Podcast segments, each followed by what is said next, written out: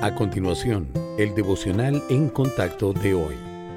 La lectura bíblica de hoy comienza en el versículo 16 de Juan, capítulo 14.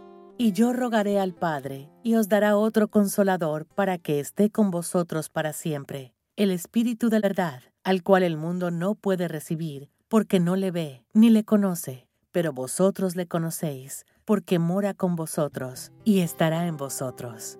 No os dejaré huérfanos vendré a vosotros.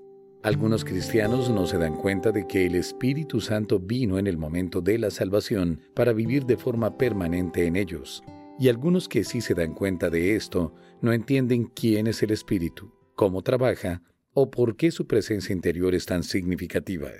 El Espíritu Santo es una persona, no solo un poder o una fuerza, y él junto con los otros dos miembros de la Trinidad estuvo involucrado en la creación. Lo sabemos porque cuando el Señor creó a la humanidad, dijo, Hagamos al hombre nuestra imagen conforme a nuestra semejanza. Los pronombres plurales en este pasaje se refieren a Dios el Padre, Dios el Hijo y Dios el Espíritu Santo. La noche antes de la crucifixión, el Señor Jesús dijo a los discípulos que el Padre les enviaría un consolador que estaría con ellos y en ellos para siempre. Aunque el Señor ya no estaría físicamente presente, no iba a dejarlos abandonados a su propia suerte como huérfanos. Por el contrario, prometió venir a ellos a través de la presencia de su Espíritu.